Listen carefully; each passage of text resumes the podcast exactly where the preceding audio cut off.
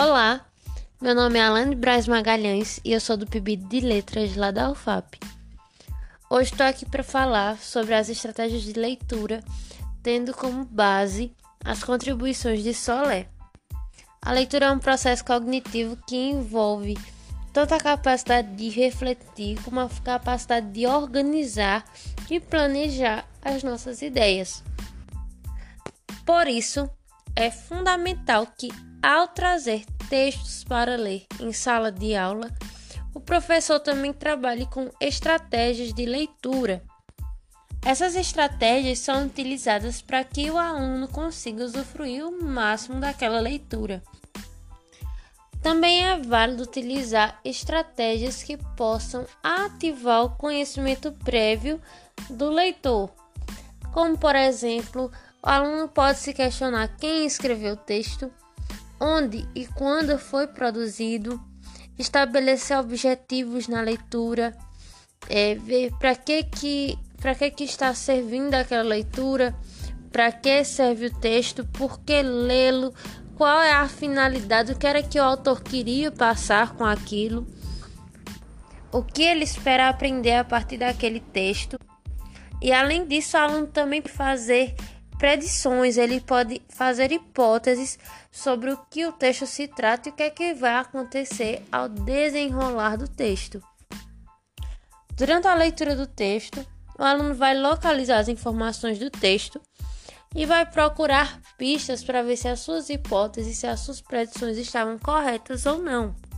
E a partir daí ele pode realizar novas inferências e também realizar consultas ao dicionário mediante palavras que ele desconhece. Outra estratégia para depois da leitura é reconhecer a ideia principal do texto. Qual a ideia principal?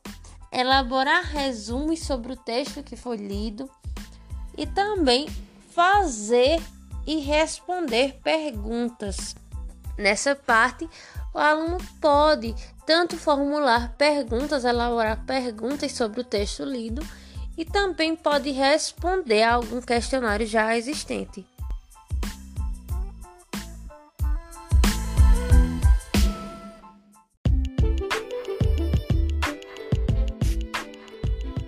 Olá, meu nome é Alane Braz Magalhães e eu sou do PIB de Letras lá da UFAP. E hoje estou aqui para falar um pouquinho da teoria da aprendizagem significativa de Ausubel. De acordo com a teoria dele, há três tipos de aprendizagem: a aprendizagem cognitiva, a afetiva e a psicomotora. A aprendizagem cognitiva consiste no armazenamento organizado de informações dentro da mente da pessoa, dentro da mente do indivíduo. A aprendizagem afetiva está relacionada a sinais internos do indivíduo, como, por exemplo, experiências de prazer, dor, satisfação, descontentamento e etc. E a aprendizagem psicomotora se dá em forma de respostas musculares adquiridas por meio de treino e prática. Ainda segundo ele, a aprendizagem significativa ocorre quando há interação de uma nova informação com um conceito já existente na estrutura cognitiva do indivíduo. Ou seja, essa aprendizagem ocorre, a aprendizagem significativa ocorre quando a formação que acabou de chegar no cérebro do indivíduo se relaciona com um conceito já existente.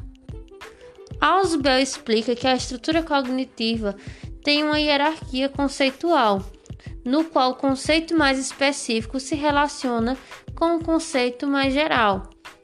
Ou seja, primeiro a gente adquire um conceito mais geral, um conceito mais é, menos específico, e, a, e depois de um tempo a gente vem agregando informações específicas àquele conceito, àquela informação dentro do nosso cérebro, o que resulta na, aprendiza na aprendizagem significativa.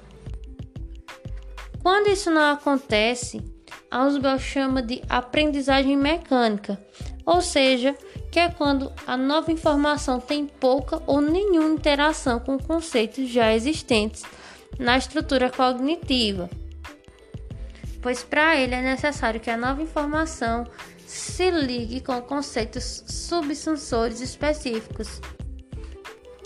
E aí entra o conceito de subsensores. Os subsensores são elementos de conhecimentos relevantes a novas informações da mesma área, mesmo sendo pouco elaborados. Bom, à medida que a aprendizagem começa a ser significativa, esses subsensores vão se tornando cada vez mais elaborados e mais capazes de ancorar novas informações. Bom, tendo em vista essa ideia mais geral de Ausubel, nós temos também os tipos de aprendizagem significativa, que consiste em representacional, na aprendizagem de conceitos e na aprendizagem proposicional.